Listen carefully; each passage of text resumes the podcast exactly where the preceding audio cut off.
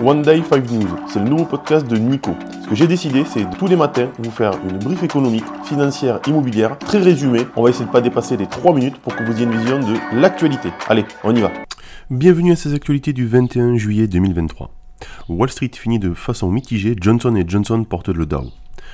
Le Wall Street a terminé la séance en ordre dispersé, alors que certains indices ont subi une pression, d'autres ont été soutenus par les performances de poids lourds comme Johnson Johnson. La célèbre entreprise pharmaceutique a aidé l'indice Dow à maintenir un certain niveau de performance, démontrant une fois de plus l'influence des grandes entreprises sur les fluctuations de marché. Bluff, trahison et tableau Excel, la grande bataille pour le contrôle de Casino. La lutte pour le contrôle de la chaîne de supermarchés Casino prend des allures de romans policiers avec des intrigues, des bluffs, des trahisons et une analyse minutieuse des chiffres le destin de cette entreprise emblématique est suspendu à ses stratégies complexes et à leurs résultats. Le résultat final aura un impact significatif sur le paysage du commerce de détail français. Emmanuel Macron remanie à minima pour tenter de retrouver de l'élan.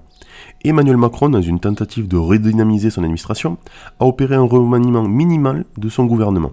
Cette décision vise à apporter un nouveau souffle à son mandat sans bouleverser l'architecture globale du gouvernement. Les changements sont subtils mais stratégiques, conçus pour maximiser l'efficacité et répondre aux défis actuels. Les investisseurs particuliers succombent aux promesses de ChatGPT.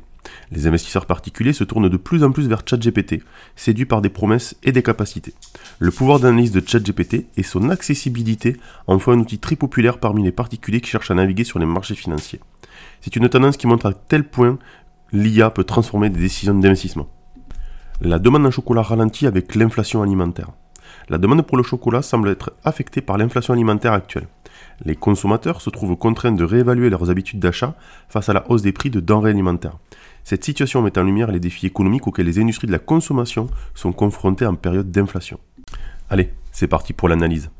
Thales, géant français de la défense et de la sécurité, et Stratorius Stedim, leader mondial dans la fourniture de solutions pour l'industrie pharmaceutique et biotechnologique, se trouvent actuellement sous le feu des rampes les deux entreprises ont enregistré des performances impressionnantes qui les propulsent sur le devant de la scène financière. Les actions de Thales ont grimpé grâce à son portefeuille diversifié et sa présence mondiale, tandis que Sartorius Tedim a bénéficié de l'augmentation continue de la demande dans l'industrie des biotechnologies. Ces résultats témoignent de la robustesse de leur activité respective face à un environnement économique parfois instable et leur capacité à rester résiliente. Leur succès récent suscite l'intérêt des investisseurs et attire l'attention sur ces deux entreprises majeures. C'est tout pour aujourd'hui, je vous dis à demain.